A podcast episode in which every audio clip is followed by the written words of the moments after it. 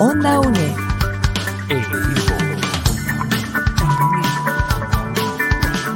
Imagen y sonido. Hasta donde estés.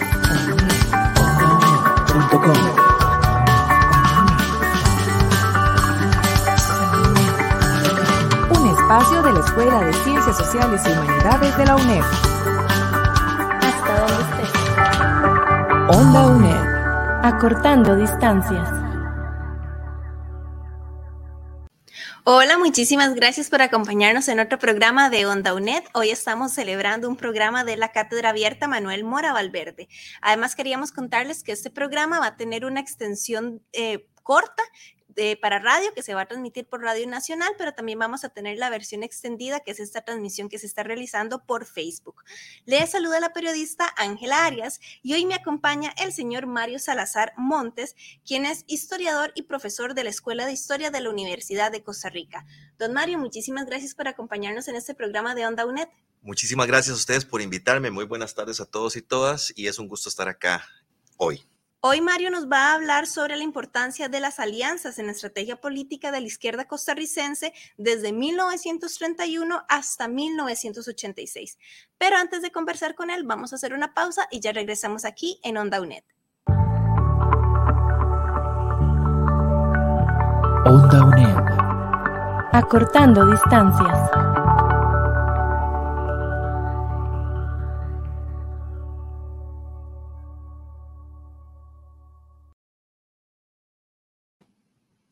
Muchísimas gracias. Seguimos aquí en Onda UNED en un programa para la Cátedra Abierta Manuel Mora Valverde. Hoy nos acompaña el historiador Mario Salazar y vamos a hablar sobre las alianzas políticas de la izquierda costarricense.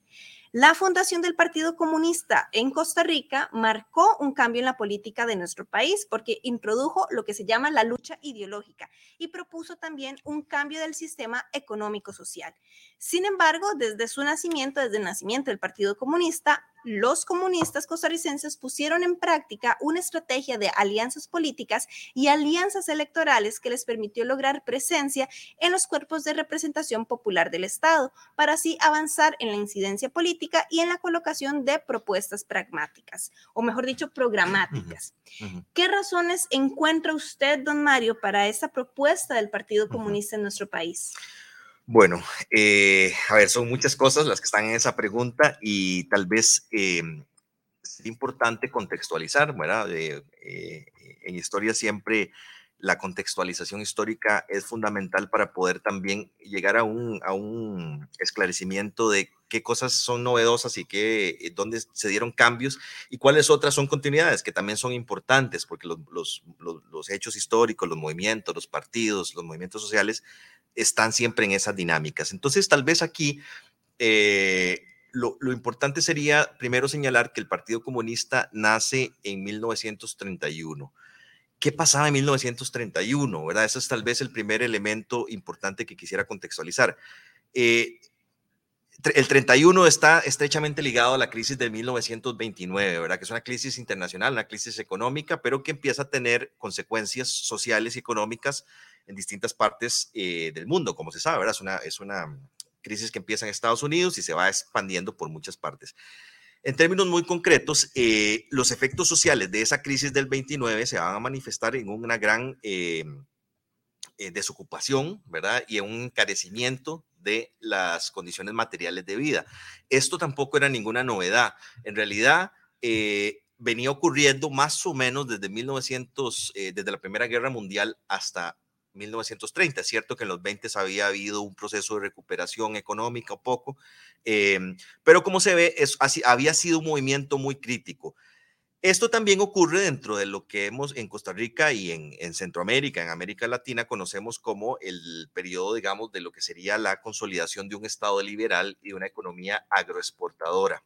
Ese periodo es un periodo amplio que va de 1870 hasta 1930. Vean que es muy, es muy interesante porque no es em, eh, de obviar, ¿verdad?, que, de, que, que, la aparición del Partido Comunista se dé justamente en el, al final de ese periodo. Entre otras cosas, ¿por qué quiero contextualizarlo tan ampliamente? Porque este periodo va a, eh, es como una especie de terremoto social, político, económico y cultural eh, en Costa Rica y me gustaría también introducir aquí una comparación con Centroamérica, porque hay similitudes que se guardan y también diferencias que es importante para evidenciar dónde está el aporte ideológico del Partido Comunista. Entonces, eh, mientras que ese liberalismo va a ser clave porque eh, digamos que la, la, lucha ideológica en realidad pues se había dado inclusive desde principios del siglo XIX, pero en el liberalismo va a haber una lucha muy importante de élites, ¿verdad? Vamos a ver enfrentadas a las élites liberales con la, eh, con la Iglesia Católica, por ejemplo, ¿verdad? Un proceso para ver cómo se echaba a andar ese capitalismo agrario. Y eh, en los años que siguieron, eh, también se empezó a dar un mundo, digamos, una nueva estructura de clases sociales, ¿verdad? Esa nueva estructura de clases sociales obviamente fue afectada por todos los cambios que se tuvieron que echar a andar para poder implementar un capitalismo agroexportador basado en el café y luego en el banano. Y, digamos, ¿cuál fue la consecuencia inmediata? Esas clases sociales, algunos historiadores las han, digamos, mm, mm, eh, ¿cómo decirlo?, eh, dividido en dos mundos, ¿verdad? Un mundo rural y un mundo urbano como se sabe, es un modelo agroexportador, ¿verdad? El principal, eh, la principal actividad estaba en los trabajadores rurales. Y entonces vamos a tener una gran, eh, en ese periodo, una gran eh, cantidad de trabajadores rurales con distintas dimensiones. Digamos, algunos son pequeños productores, otros son peones agrícolas. En algunas partes de Centroamérica incluso hubo trabajo, se, se, reinventaron prácticas coloniales y se dio el trabajo forzoso. Pero por otro lado, vamos a tener un, grupos más pequeños de trabajadores urbanos que se empezaron a organizar en, mutuales, que eran artesanos, eh, obreros, ¿verdad? Eh, de algunas industrias básicas que se empezaron a dar en las principales ciudades centroamericanas y en la de Costa Rica. Y ellas empiezan a desarrollar los, los primeros movimientos de organización de trabajadores a finales del siglo XIX. Tenían una tendencia muy conciliadora con las clases y con las élites, en particular en Costa Rica, eh, eh, digamos que eh, eran la base a veces electoral, pero ¿qué va a pasar? Cuando la situación económica global empieza a cambiar, ¿verdad? Y las consecuencias y ese modelo agroexportador que es dependiente, que, ha generado una economía muy, digamos, subordinada al mercado mundial, sufre esas consecuencias, ¿verdad? obviamente, como, como suele pasar y lo estamos viviendo en este momento también un poco muchas veces, las consecuencias económicas globales se van trasladando a los sectores populares. Y los sectores populares y sociales, por supuesto que no se quedan quietos, ¿verdad? Empiezan procesos de conflictividad social. Y eso es lo que vamos a encontrar a partir de 1900, más o menos 1911, 1912 y sin lugar a dudas después de la Primera Guerra Mundial, entonces ahí vamos a encontrar que va a haber un fuerte enfrentamiento ideológico cuando también empiezan a proliferar ideas como el socialismo, como el anarquismo, que venían también de los debates del siglo XIX en Europa y que empezaban a llegar también a Centroamérica. Y sin lugar a dudas, eh, dos movimientos que influenciaron mucho la Revolución Mexicana y la Revolución Rusa, ¿verdad? Que se dan en la década, en esa década entre el 10 y el 20, van a empezar también a hacer circular nuevas ideas del cambio social, ¿verdad? A esto hay que señalar que también este es un periodo muy importante en términos geopolíticos donde Costa Rica y Centroamérica están, digamos, atravesando una transición de una relación geopolítica de Inglaterra a Estados Unidos. Entonces el antiimperialismo también, ¿verdad? Es un movimiento, una ideología que va a estar en el ambiente, ¿verdad?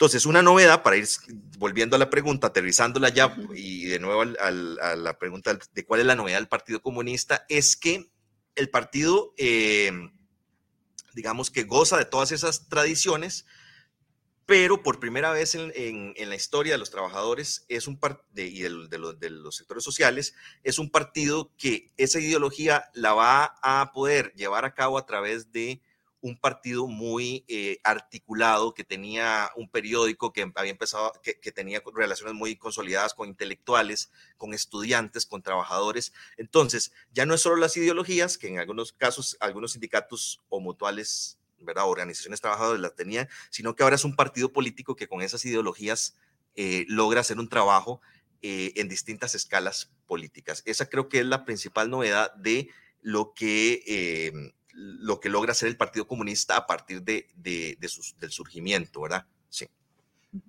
¿Es la política de alianzas del Partido Comunista aquí en Costa Rica una novedad dentro del ambiente político nacional?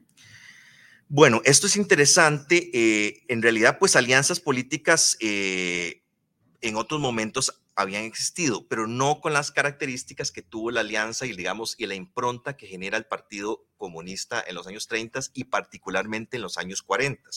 Tal vez aquí quisiera como hablar un poquito de qué, pasa después de que el partido surge, ¿verdad? El partido surge en el 31, como, como me refería ahora hace un ratito atrás, y eh, lanza un programa mínimo, ¿verdad? Que recoge muchas de las luchas anteriores eh, que se venían dando en los años 20, ¿verdad?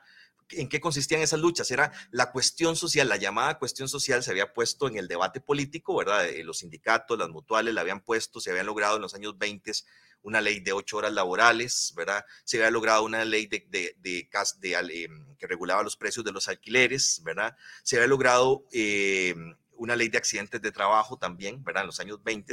Entonces el Partido Comunista recoge algunas de estas eh, reivindicaciones de lucha que estaban y lanza un programa mínimo con su fundación, ¿verdad? Básicamente eh, pelear por un seguro social, por los derechos políticos de las mujeres, acabar con el trabajo infantil, eh, eh, un programa, proyectos de políticas para vivienda, que era una necesidad muy sentida, ¿verdad? Todo, digamos, era una respuesta a la cuestión social. Ahora, ¿cuáles son las estrategias que va a desarrollar el Partido Comunista y por qué eso va, digamos, va a incidir en que la, la estrategia de alianza sea tan importante para los comunistas costarricenses?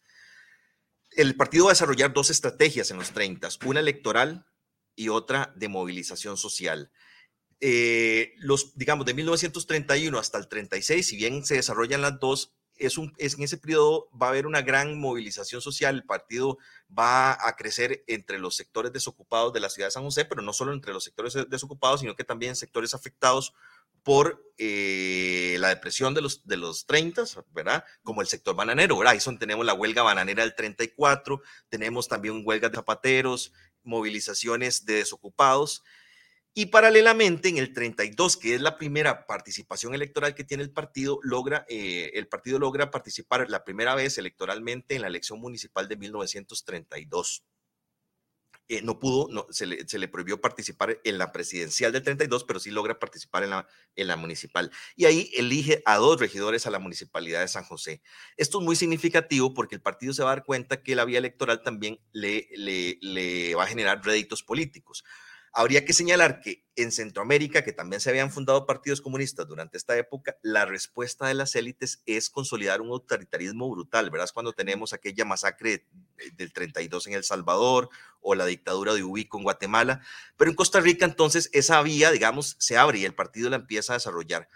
Y a partir del 36, eh, por una, eh, una discusión interna que tiene el partido, el partido lanza eh, aquella idea del comunismo a la TIC. Mm porque entonces empieza a ser eh, claro, ¿verdad?, que la participación electoral le está mostrando réditos, o sea, está creciendo entre los sectores urbanos, entre los sectores también incluso de pequeños y medianos productores.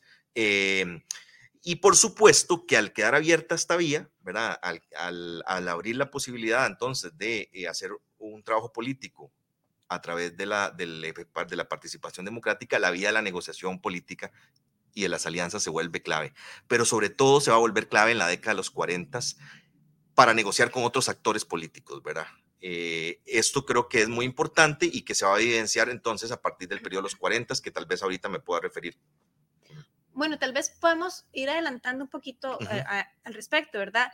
¿Qué opina usted sobre las alianzas políticas que se han realizado en la historia costarricense como, como una república, verdad? Ok, sí, bueno, eh, tal vez es el, el, momento que es más significativo es el, las, son las alianzas de los 40, o sea, son mm. un, un, conjunto de alianzas entre actores muy complejos, la Iglesia Católica, un bando del de Partido Republicano, que es el calderonismo, y los comunistas, ¿verdad? O sea, si bien no es el único país donde ha ocurrido, no son muchos los casos y por otro lado, la reforma social de los años 40 es de las más exitosas eh, que se ha desarrollado en, en América Latina y, y, y, diría muchos países eh, periféricos, ¿verdad? O sea, entonces, eh, ha sido fundamental en la historia costarricense y esto también tiene mucho que ver con, eh, bueno, con una cultura política también en Costa Rica que si bien eh, está llena de conflictos, ¿verdad? No es que vamos a decir que no han habido conflictos, ha tendido también a la institucionalización de los conflictos. Entonces, este, esta tendencia también fue favorecida y aprovechada por eh, los comunistas para lanzar entonces estratégicamente una política de alianzas que tenía que ver con llevar a cabo su programa mínimo que había lanzado de los años 30 y que también hay que decirlo, ante el temor que generaba el crecimiento del Partido Comunista en otros sectores, se fueron desarrollando también estrategias de contrarrespuesta anticomunistas, ¿verdad?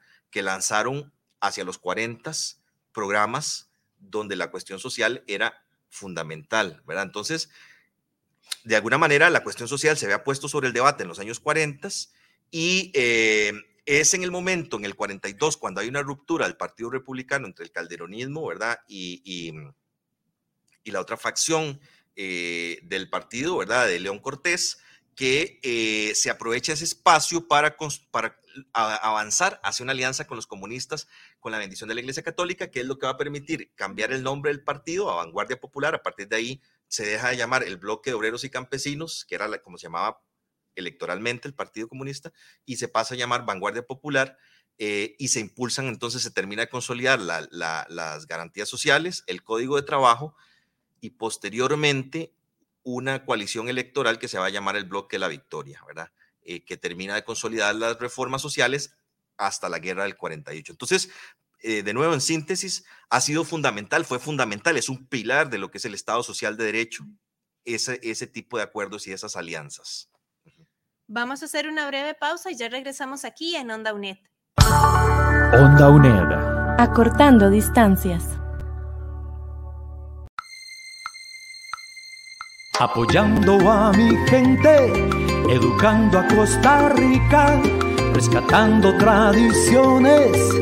Radio Nacional.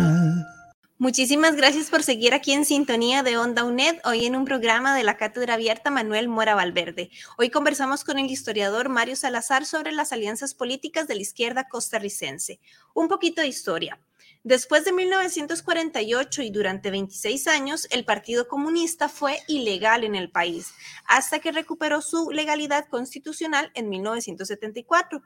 ¿Cómo analiza usted ese periodo de ilegalidad del Partido Comunista? Bueno, es un periodo muy complejo para la izquierda costarricense y para el Partido Vanguardia Popular, eh, porque después de, ese, de esa eh, trayectoria que tenía muy corta, pero muy eh, creativa, fructífera, ¿verdad? Productiva, eh, de más o menos 17 años de mucha actividad, de, se, ve, se ve ilegalizado, ¿verdad? En un nuevo contexto global que era muy adverso, ¿verdad? Era ya la Guerra Fría, se había acabado la Segunda Guerra Mundial, que había favorecido algunas alianzas, también eso no lo mencioné en, el, en, la, en la respuesta anterior, eh, pero bueno, había un contexto global también que favorecía esas alianzas que cambia después de la Segunda Guerra Mundial. Y en ese contexto, Estados Unidos eh, empieza a ejercer una presión muy fuerte sobre, sobre Centroamérica, sobre en general eh, a nivel global, pero, pero sin duda alguna sobre Centroamérica y el Caribe. Y alguna gente ha señalado que, es que, bueno, que la Guerra Fría en América Latina empieza con la caída de armas, pero en realidad empieza en Costa Rica con la, con la Guerra del 48, ¿verdad? Ahí, entonces, después, como, como producto de las consecuencias que tuvo la guerra, está la ilegalización, digamos, la, los, los, acuerdos que se dan para acabar, ¿verdad? Eh, eh, la guerra y la posterior ilegalización de los comunistas y persecución, ¿verdad? Entonces, la década de los 50 se va a estar marcada por la ilegalización y por la persecución política de estas personas que habían sido, en, los 40 el partido había crecido muchísimo, las organizaciones sindicales habían, se habían ampliado y todas estas organizaciones y cualquier instancia donde existieran comunistas eh, fue acabada, ¿verdad? Este, eh, inclusive con consecuencias eh, digamos, donde se arriesgó la vida y, con asesinatos como el Codo del Diablo, ¿verdad? Que por, suerte, por cierto recomiendo mucho ver el documental El Codo del Diablo eh, que se produjo, bueno, eh, los hermanos Jara, eh, es muy interesante, está, incluso creo que me parece que está en YouTube también, pero... Entonces, bueno, tenemos esos 50. Entonces, ¿ahí qué hace, qué hace el Partido Vanguardia Popular en ese momento? Bueno, en, en esas condiciones tan complejas de ilegalidad, cambia la estrategia ya no se podía participar electoralmente. Entonces, ¿ahí qué se hace? En el contexto del el crecimiento, digamos, hacia un modelo de, de Estado ampliado, de bienestar, ¿verdad? Que, que, surgían nuevas instituciones como el INBU, eh, como el ICE, como mm, la IA posteriormente, en los años 60. Es un contexto entonces de urbanización, ¿verdad? Donde los están, se están dando barrios eh, en las afueras de la ciudad de San José. Entonces, algunas eh, personas que habían sido militantes de la izquierda empiezan en esos barrios a organizarse en juntas progresistas que empiezan a luchar por la mejora de los servicios públicos, por la ampliación de, escuelas en esos barrios, de clínicas, Eh, en las, en las llamadas juntas progresistas. Hay que decir que las juntas progresistas eran unos tipos de organizaciones comunitarias que incluso eh, venían de antes, ¿verdad? En los barrios, pero, y, y que no estaban tomadas, digamos, no eran solo organizaciones comunistas, sino que ahí participaban otros grupos, pero es un espacio donde muchos, muchos militantes empiezan a desarrollar un ejercicio político bajo otras circunstancias, ¿verdad? Eh, entonces los vamos a ver en las luchas por las tarifas de precios, digamos, por ejemplo, en, los años 50 se dieron unas luchas muy importantes contra aumentos en la, en la electricidad, si bien el ICE se había creado, después hubo que dar una gran lucha también por la nacionalización de la distribución eléctrica, ¿verdad? Porque eso todavía seguía estando en manos de una empresa eh, transnacional. Entonces, bueno, eso fueron luchas muy importantes. Luchas contra las empresas de buses que a veces hacían aumentazos, ¿verdad? Empiezan entonces ya a surgir el problema del transporte público. Ahí va a estar mucho también la izquierda trabajando. El otro ámbito que se va a desarrollar en los años 50 y 60 también bajo esas condiciones, eh, que es tal vez un ámbito un poco de lucha más conflictivo, es el acompañamiento y la organización de sectores campesinos en zonas eh, rurales, eh, en algunos casos contra, eh, digamos, conflictos de trabajadores contra empresas transnacionales, como las bananeras que se habían trasladado al Pacífico, y en otros casos contra la, el, acceso a la tierra, ¿verdad? como en Guanacaste, en otras zonas también donde se van a estimular las tomas de tierras y, la, y, digamos, el acceso a la tierra para los campesinos y para la producción. Entonces, podemos sintetizar esos años que si bien son complejos y bajo una condición de ilegalidad, entonces bajo esas luchas, ¿verdad? A nivel urbano, mucho en los temas de los servicios públicos, del mejoramiento, de estar trabajando con la gente por los costos de vida y en el ámbito rural. Eh, vamos a encontrar una izquierda eh, que está trabajando en la organización con los eh, trabajadores bananeros, con los campesinos, ¿verdad? hasta que entonces, en los 70 las cosas empiezan a cambiar un poco. Bueno, parte de esos cambios que se da en la década de 1970 es que se sacude el mundo, ¿verdad? Porque hay varios movimientos juveniles de izquierda. En Costa Rica, por ejemplo, en esta misma década se fundaron otros partidos de izquierda que estaban disputando espacios al Partido Comunista, al Partido Vanguardia Popular, ¿verdad? Y a pesar de ello, en 1978 nació la coalición Pueblo Unido, que agrupó electoralmente a tres eh, de los partidos más numerosos de la izquierda costarricense. ¿Cómo podemos explicar este suceso? Bueno, ¿cómo se puede explicar este suceso? De nuevo, hay que retrotraerse un poco a los años 60. O sea, vos acabas de mencionar algo que fue fundamental, que es la aparición de los jóvenes en el escenario político como tal. No es que antes no existieran jóvenes, pero lo que sí es cierto es que ese concepto, como lo entendemos hoy, es un concepto que tiene mucho que ver con los 60, porque ¿qué es lo que pasa en los 60 y en particular Costa Rica fue un ejemplo de ello? Que se amplían las escuelas secundarias eh, y por primera vez entonces los jóvenes digamos, la gente no tiene que salir, en particular los hombres, pero también las mujeres, no tienen que salir de la escuela al trabajo, ¿verdad? Que eso ocurría antes de los años 60, era lo común, o sea, se salía, se terminaba el sexto grado y a trabajar. A partir de los años 60, entonces los jóvenes van a empezar a estar en las escuelas secundarias y a generar una cultura juvenil en un contexto también de muchos cambios, de muchas reivindicaciones de tipo generacional, ¿verdad? Estaba en el 68 el Mayo francés, eh, hay una, serie de protestas juveniles por cambios culturales, nuevas músicas, nuevas prácticas sexuales, todo eso está como en el contexto. Además, en el, en el 59 va a ejercer una gran influencia, se da la revolución cubana, con lo cual también se va a incorporar una nueva tradición en la izquierda latinoamericana. Todas esas, digamos, eh, variables, circunstancias, obviamente afectan el, eh, a la izquierda costarricense y cuando se da la legalización, se vuelve a la legalidad, ¿verdad? Entonces también vamos a encontrar que el Partido Vanguardia Popular va a estar frente a otro tipo de izquierdas, en algunos casos influenciadas por la, por la Revolución Cubana, con la cual también Vanguardia eh, tenía relación, pero, pero que entonces vamos a tener el Partido Socialista, eh, el MRP, ¿verdad? y en el contexto de los años 70, hay que recordar que Centroamérica, sobre todo la revolución sandinista en el año 79, que el triunfo de la revolución sandinista, es un evento muy, muy significativo que, bueno, que también es como un terremoto en toda América Latina y, y en Centroamérica, sin duda alguna, y eso también hace como que haya un auge, ¿verdad?, de la izquierda, que favorece entonces, en el caso de Costa Rica, una alianza electoral entre todos esos sectores ¿verdad? que tenían algunas discrepancias, pero que se ponen de acuerdo para una plataforma electoral en el, en el Partido Pueblo Unido, que logra escoger tres diputados en ese contexto eh, de cambio centroamericano, ¿verdad? De, giro, de, bueno, que va, que va a terminar entonces con, eh, con la aparición de la Revolución Sandinista en el 79 y con una década de los 80 que va a estar marcada por, eh, bueno, finalmente por, las, por la crisis, primero un auge revolucionario en Salvador, en Guatemala, en todas partes, pero posteriormente una respuesta eh, implacable de Estados Unidos, ¿verdad? Ese auge revolucionario, eh, en un contexto donde también el estado de bienestar empieza a verse limitado por las políticas del consenso de Washington, ¿verdad? El consenso neoliberal que empezaba a limitar la posibilidad de, que los estados de ejercer un modelo de bienestar, ¿verdad? Como el que se había tenido en Costa Rica. Sí. Bueno, hasta aquí vamos a llegar en lo que sería el programa de radio que se transmite por Radio Nacional 101.5 FM, pero si las personas que nos están escuchando por Radio Nacional tienen interés en seguir escuchando sobre este tema, pueden entonces buscar la transmisión que se encuentra en nuestra página de Facebook aquí en Onda UNED.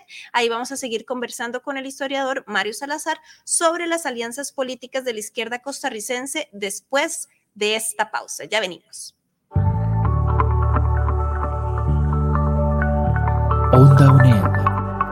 Acortando distancias.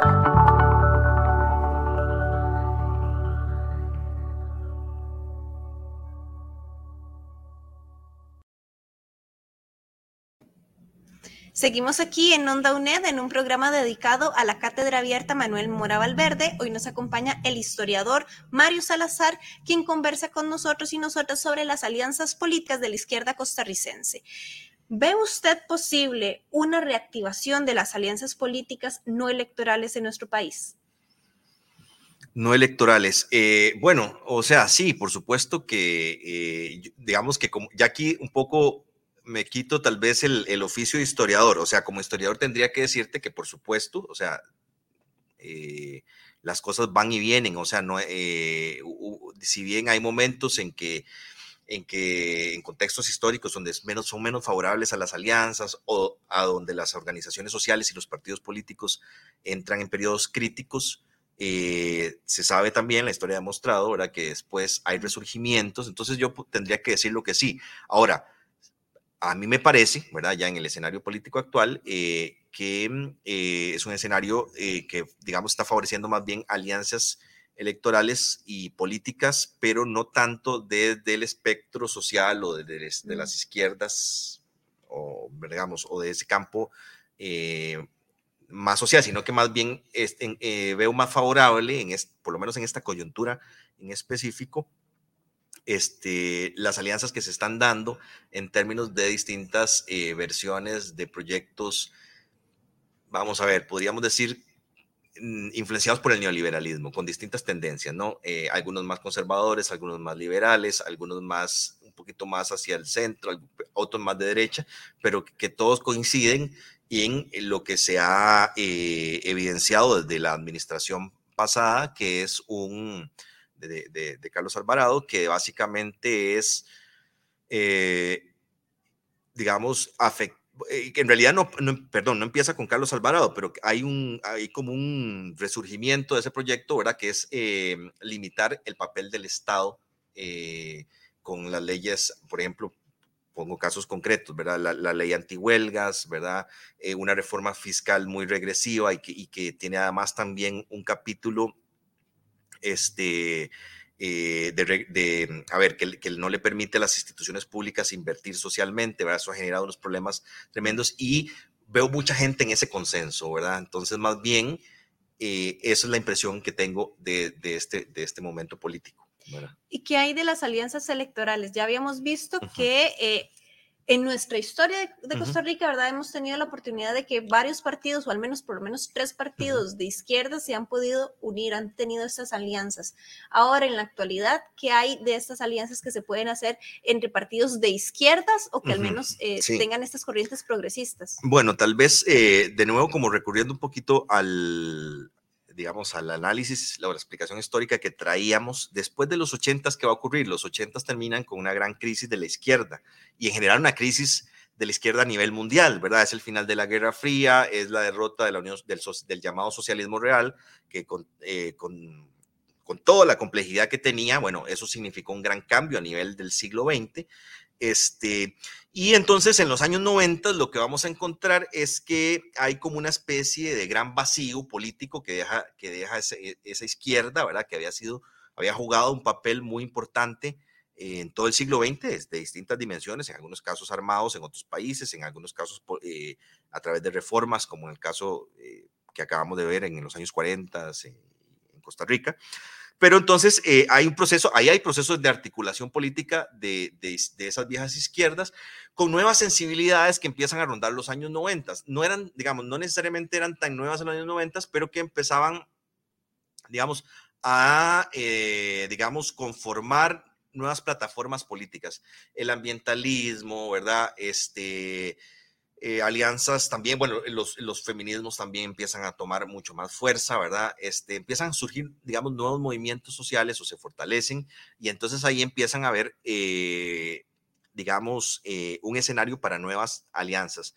En ese caso, primero fue el Partido Fuerza Democrática, el que un poco venía en los años 90 tratando de consolidar un proceso de ese tipo. Y posteriormente, eh, después de la crisis del bipartidismo que se expresa en 1998, ¿verdad? cuando la abstención por primera vez crece, la gente está desencantada con los partidos políticos, vamos a ver la aparición de, bueno, lamentablemente ahí hubo una crisis de, de fuerza democrática y va, va, a surgir el, el, el, PAC en la elección del 2002, ¿verdad? Que es un partido muy, un partido que expresa el descontento en aquel momento, ¿verdad? La, la, la crítica a la, corrupción, que era como una cosa muy extendida. Eh, y posteriormente el, eh, el Frente Amplio en el 2004 paralelo a, esa, a ese tema de los partidos políticos, los sindicatos jugaron un papel muy importante en los años 90. Recordemos que una de las movilizaciones más grandes en la historia del siglo XX, bueno, siglo XX, siglo XXI, estaba ahí ya en el tránsito, fue el combo del ICE, mm. ¿verdad? Entonces las organizaciones sindicales también empezaron a jugar un papel importantísimo y durante algunos años eh, se dieron articulaciones complejas, complejas porque las agendas a veces no, no coincidían, ¿verdad? entonces había que ver cuáles eran los puntos de coincidencia y a veces pesaban mucho las divergencias en determinados momentos entre sindicatos, ecologistas, inclusive movimientos religiosos, feministas, más recientemente movimientos LGTB, ¿verdad? O sea, em, eh, que es un poco en las, en las, digamos, en las agendas que se han movido las izquierdas actualmente, ¿verdad? Eh, creo que lo habían hecho así, eh, pero eh, sin lugar a dudas, por lo menos a partir del 2018, hay como una, un reacomodo también de fuerzas, ¿verdad? que se expresa en la desaparición del PAC electoralmente. Y de alguna manera, pues en el Frente Amplio también hay, hay como un, sí, digamos que se refuerza el Frente Amplio, pasando de un diputado a seis, ¿verdad? Pero es ciertamente también con eh, una elección donde por primera vez se elige a un, presidente que, mm, digamos, que no viene de un partido eh, tradicional, ni digamos, ni, ni, siquiera de los partidos, bueno, no digo tradicionales como el PUS o el PLN, ni siquiera los que habían surgido en el siglo XXI, ¿verdad? El PAC, eh, sino que es, un partido que se arma, digamos, un poco como se ha dicho, ¿verdad? Partidos de alquiler, eh, pero que expresa un movimiento de descontento muy fuerte, ¿verdad? Y que entonces está, estamos en un momento crítico del sistema político costarricense de transición, ¿verdad? Em, y en esa transición también, lo, cuando uno ve la Asamblea Legislativa, la conformación son seis diputados de izquierda, ¿verdad? Y hay otras fuerzas políticas, pero muchas coinciden en limitar al Estado, ¿verdad? Entonces ahí eh, serían tendencias de, de de un, digamos, distintas tendencias de un proyecto que apunta hacia, hacia la consolidación de un modelo neoliberal, ¿verdad? Sí, bueno, entonces aquí parece que eh, entre izquierda y derecha parece que la derecha tiene más oportunidades de llegar a alianzas políticas, tanto electorales como no electorales. ¿Eso significa que la izquierda no tiene oportunidad para nuevas alianzas? No, para nada. Creo que más bien, eh, como si, nos volvemos a ir al momento de los años 30, ¿verdad? Eh, más bien las crisis sociales siempre son los momentos más propicios para las izquierdas, ¿verdad?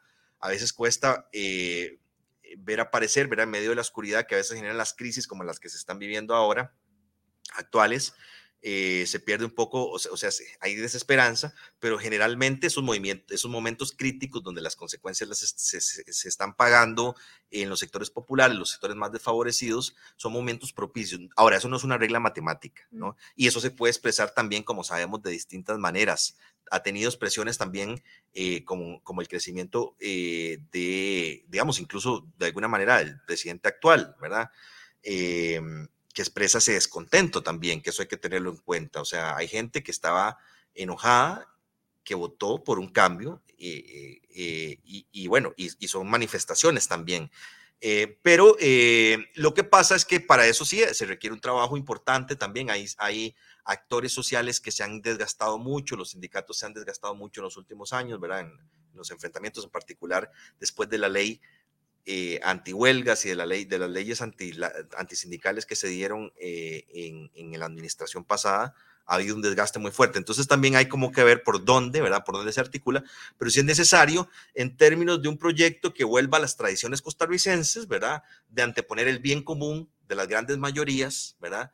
Y de luchar por un país eh, con una redistribución de la riqueza, con con instituciones que sin duda alguna eficientes, ¿verdad? Hay, algunas críticas que hay que tomar en cuenta, eh, pero que son fundamentales y que han demostrado ser fundamentales en la historia costarricense. En la historia costarricense, el Estado, la negociación política en, en, torno a las instituciones ha sido fundamental para bajar la desigualdad, para generar un país más, con más desarrollo, para promover eh, eh, la justa redistribución del, del ingreso, que la gente pueda educarse, ¿verdad? Eh, todo eso es necesario el Estado, ¿verdad? O sea, es decir, la vía, y ahí, bueno, ya me salgo aquí del plano de historiador, ¿verdad? Aquí hago una separación, esto ya son percepciones personales y valoraciones, porque también lo viví, ¿verdad? Yo vengo de una familia donde mi madre era jefa de, hogar, ¿verdad? Y, gracias a la educación pública pude terminar y estudiar, que hubiese sido muy difícil porque mamá no tenía los ingresos necesarios para que lo pudiera hacer. Entonces, esa escalera que, social que ha generado el Estado costarricense hay que recuperarla eh, y no es recortando instituciones ni, ¿verdad? Que, se logre. Yo creo que ahí hay un gran espacio para las izquierdas y para los movimientos sociales y para todos aquellos sectores que quieran eh, articularse para luchar por un país eh, con justicia social. Bueno, don Mario, muchísimas gracias por habernos acompañado aquí en Onda UNED. Eh, muchísimas gracias a ustedes. La verdad es que estoy muy contento de haber estado esta, esta tarde aquí, eh, en, bueno, en, este espacio del programa y en el contexto también de la cátedra de Manuel Mora, eh, porque además estamos en agosto y se van a conmemorar el nacimiento de, de, Manuel y también, esto es muy interesante, de las garantías sociales y el código de trabajo que coinciden con el cumpleaños de Manuel Mora. Así fue como ocurrió en los años en el 43. Sí, de hecho vamos a tener a lo largo del mes varias transmisiones eh, de la Cátedra Manuel Mora en el canal de Facebook de Onda precisamente para celebrar este natalicio de esta importante figura política de nuestro país. Pero por el momento ya llegamos al final de esta primera transmisión y quisiera compartir con ustedes eh, quiénes fueron las personas que hicieron posibles esta producción. Primero que todo, el historiador Mario Salazar, que nos acompañó como especialista invitado. También Alex García en producción, Ángela Arias en conducción y José Navarro en el control técnico. Muchísimas gracias a aquellas personas que nos estaban escuchando también en Radio Nacional y que nos están acompañando en la transmisión en Facebook. Les esperamos en el próximo programa de Onda UNED. Hasta pronto.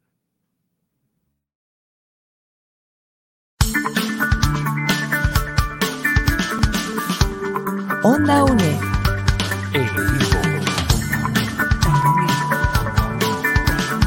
Imagen y sonido. Hasta donde estés.